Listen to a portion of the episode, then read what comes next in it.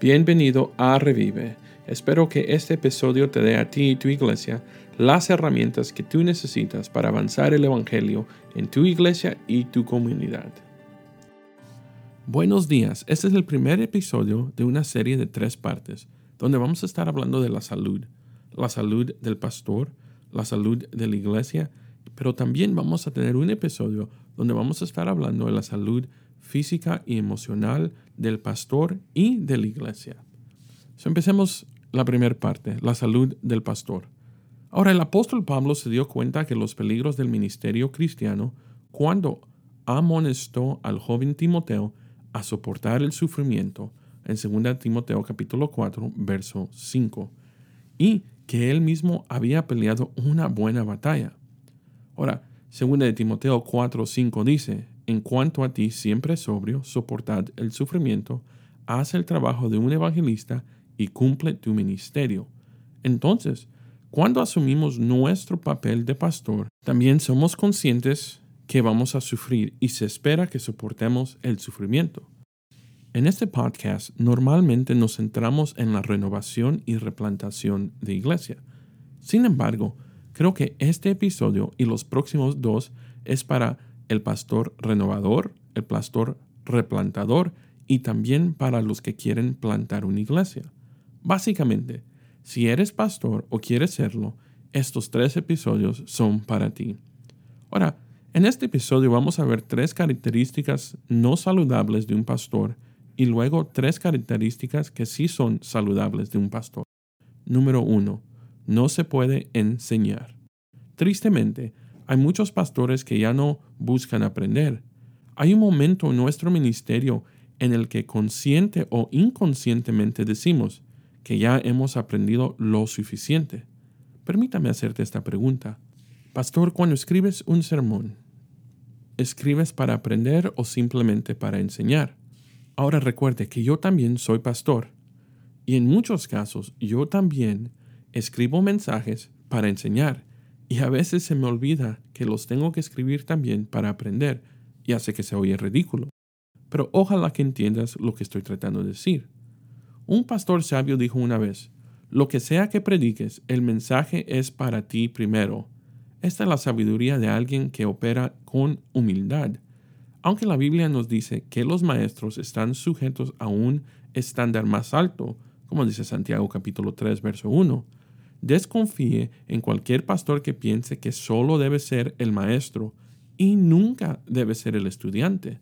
Nadie crece de esa manera. El pastor no crece y eventualmente la iglesia tampoco va a crecer. Pastores, todavía somos estudiantes. Necesitamos instrucción y pastor, todavía necesitamos corrección. Proverbios capítulo 12, verso 1 dice, El que ama la instrucción, ama la sabiduría mas el que aborrece la reprensión es ignorante. Pastor, no seamos ignorantes a la realidad que usted y yo todavía continuamos creciendo todos los días. Aún diré que el momento que paramos de crecer es el momento que de verdad paramos de ser líderes efectivos en nuestras iglesias. Número 2. El pastor es impaciente. Había un hombre en un supermercado con un bebé gritando. Y el hombre caminaba y el niño gritaba y gritaba mientras él compraba. Y el hombre decía, mantén la calma, Alberto, mantén la calma. Después de unos minutos, la señora llegó al hombre y le dijo, admiro tu paciencia con este niño, que le estás diciendo a Alberto que se calme. El hombre respondió, el niño no se llama Alberto, el niño se llama Carlos. Yo soy Alberto. Señora, yo me estoy diciendo a mí, Ten calma, ten calma, ten calma. Un pastor con malas características es un pastor que no es paciente. Pero recuerda, Primera de Corintios capítulo 13, verso 4, nos dice que el amor no solo es amable, sino que es paciente. La paciencia no se trata solo de estar dispuesto a esperar, sino también de soportar provocación, molestia, desgracia, retraso, dificultad, dolor, etc. La realidad es que a nadie le gusta lidiar con las decepciones, pero un pastor impaciente siempre se activará porque tiende a tener tendencias de control. Rara vez pueden mantener sus emociones bajo control porque les gusta apresurar las cosas o siempre se quejan de que algo no sale a su manera. También son demasiado impacientes para manejar adecuadamente los conflictos de la iglesia. Eclesiastés capítulo 7 verso 8 dice, Mejor es el fin del negocio que su principio, mejor es el sufrido de espíritu que el activo de espíritu. Número 3. No seas un pastor que no sabe perdonar. A menudo nosotros como pastores predicamos sobre el perdón mucho. Pues claro, Dios nos perdonó nuestros pecados. Un pastor normalmente cree que hay que perdonar cuando se tratan de las heridas, daños y las ofensas que causan los pastores a la gente y esperan que la iglesia debe perdonarlos a ellos. Pero al mismo tiempo no aplican esta forma de pensar cuando alguien los lastima a ellos o a su familia. No hay manera de que cualquier pastor de mérito pueda dirigir una iglesia emocionalmente saludable si no está dispuesto a perdonar. Después de todo, es la piedra angular de la fe. En Mateo capítulo 18, verso 21 al 22, Pedro vino a él y le dijo, Señor, ¿cuántas veces pecará mi hermano contra mí?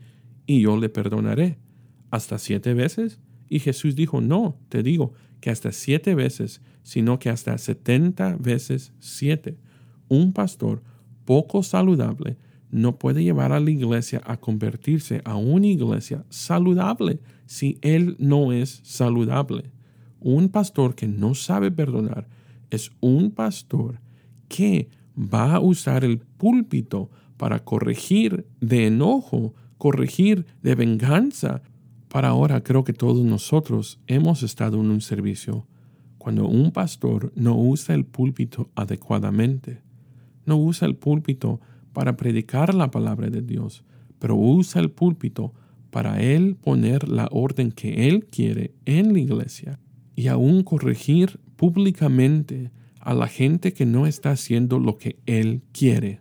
Ahora, por favor, entienda, no estoy hablando que como pastor no podemos traer corrección, pero sí hay una línea donde la corrección ya no es bíblica, pero es más sobre preferencia. Y hemos visto cuántas veces un pastor no saludable abusa la autoridad bíblica que Dios le ha dado. Recuerde lo que dice Efesios capítulo 4, verso 32. Antes, sed benignos unos con nosotros, misericordiosos, Perdonaos unos a otros, como Dios también os ha perdonado a vosotros. Pastor, usted tiene que ser el primero que perdona. Pastor, si usted se ha identificado con cualquiera de los rasgos poco saludables de un pastor, yo oro por usted hoy y también lo insto a que busque ayuda necesaria. Ahora vamos a hablar de tres características de un pastor sano. Número uno, enseña la Biblia. Cuando los cristianos escuchan la palabra predicación expositiva, generalmente piensan en la predicación línea por línea, capítulo por capítulo y libro por libro. Pero la predicación expositiva significa en su forma más básica es que el punto del sermón es el mismo punto del pasaje bíblico que se enseña. Para lograr la predicación expositiva es más fácil predicar sistemáticamente a través de un libro de la Biblia, pero no es imposible predicar tópicamente mientras es expositivo. Mientras las escrituras especificadas estén impulsando el contenido del sermón, su iglesia será súper saludable. Enormes problemas surgen cuando los pastores predican sus opiniones o predican mensajes que son cristianos, pero que no están relacionados con el pasaje bíblico en ese domingo. Dios nos dio su palabra para que su iglesia tuviera una luz clara a su camino, una iglesia que está suelta en desempacar la verdad que se encuentra en todo el canon de las escrituras, no será saludable. Un pastor saludable tiene compromiso con la palabra de Dios. Mateo capítulo 4, verso 4 dice, pero Jesús respondió, Escrito está, no solo de pan vivirá el hombre, sino de toda palabra que sale de la boca de Dios. Una iglesia saludable refleja un fundamento bíblico. Las decisiones se tomarán de acuerdo con las escrituras. La predicación y la enseñanza vendrán de la palabra de Dios y proclaman la verdad de Dios. Habrá un énfasis en el poder transformador de la palabra de Dios en la vida del creyente. Y el resultado de predicar la palabra de Dios hará que los miembros, los líderes y la iglesia tenga una fundación bíblica en la que ellos se pueden parar. La Biblia es nuestro alimento y sin el cual no podemos vivir. Y un pastor saludable entiende la responsabilidad de predicar la palabra efectivamente, claramente, para que su rebaño pueda comer palabra de Dios cada vez que hay una predicación o enseñanza. Número 2. Un buen pastor se preocupa. Recuerda lo que dice Hechos 20:31. Por lo tanto, velad, acordándoos que por tres años de noche y de día no he cesado de amonestar con lágrimas a cada uno. Un buen pastor siempre está vigilando el rebaño de Dios. Un buen líder espiritual cuidará del rebaño y los servirá en el llamado que Dios le ha dado. Si no te importa, no te darás cuenta. Si no te das cuenta, entonces no actuarás. Y si no actúas, no serás un buen líder o serviente. Un buen pastor ora por su rebaño, cuida su rebaño y conoce a su rebaño. Un buen pastor siempre está vigilando el rebaño de Dios. Número 3. Responsabilidad y disciplinas bíblicas. Las iglesias saludables deben ser lugares donde los jóvenes en la fe pueden ser iluminados amorosamente y donde los desobedientes puedan ser reprendidos suavemente de una manera consistente con la actitud y el proceso descrito por Cristo en Mateo capítulo 18, verso 15 al 20. En nuestra iglesia tenemos un dicho, ten cuidado cuando el pecado no te ofende, pero la corrección sí te ofende. Aún cuando corregimos, todavía podemos hacerlo con amor, pero el pastor debe entender su responsabilidad de usar la Biblia adecuadamente para disciplinar a los miembros en una manera amorosa. Una de las principales asignaciones que Dios dio a los pastores es que deben alimentar a las ovejas con el conocimiento y comprensión de Él y esto solo puede lograrse si un ministro enseña una sana doctrina y no herejía. Tristemente muchos pastores han dejado de predicar la Biblia, muchos pastores han dejado de creer en la palabra de Dios y creen más en la psicología moderna que la palabra de Dios para cambiar los corazones de la gente.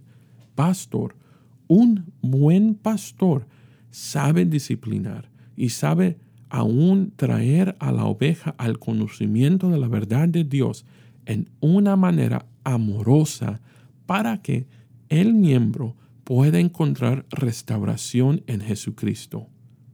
Pastor, mi oración para ti en este día es que tú seas un pastor que predique la palabra de Dios. Seas un pastor que entiende la responsabilidad de la palabra de Dios. Seas un pastor que se preocupe por el rebaño que Dios te ha dado y seas un pastor que no se olvide que la palabra de Dios es la que nos guía a nosotros como líderes y nos ayuda a instruir a la iglesia a seguir a Cristo para que ambos pastores, líderes y congregación podamos vivir en el propósito que Dios nos ha dado y también unirnos a la misión que Dios nos ha dado de llevar el Evangelio a las naciones. Pastor, únete conmigo para alcanzar a los perdidos y instruir, discipular a los que han sido encontrados por la gracia de Dios. Gracias por acompañarme hoy. Asegúrese de suscribir a este podcast. Me encantaría saber que eres parte de la familia. Para saber más sobre la renovación y replantación de iglesias, sigue escuchando semanalmente o escríbenos. Si este episodio te resultó útil, compártelo y déjanos una reseña.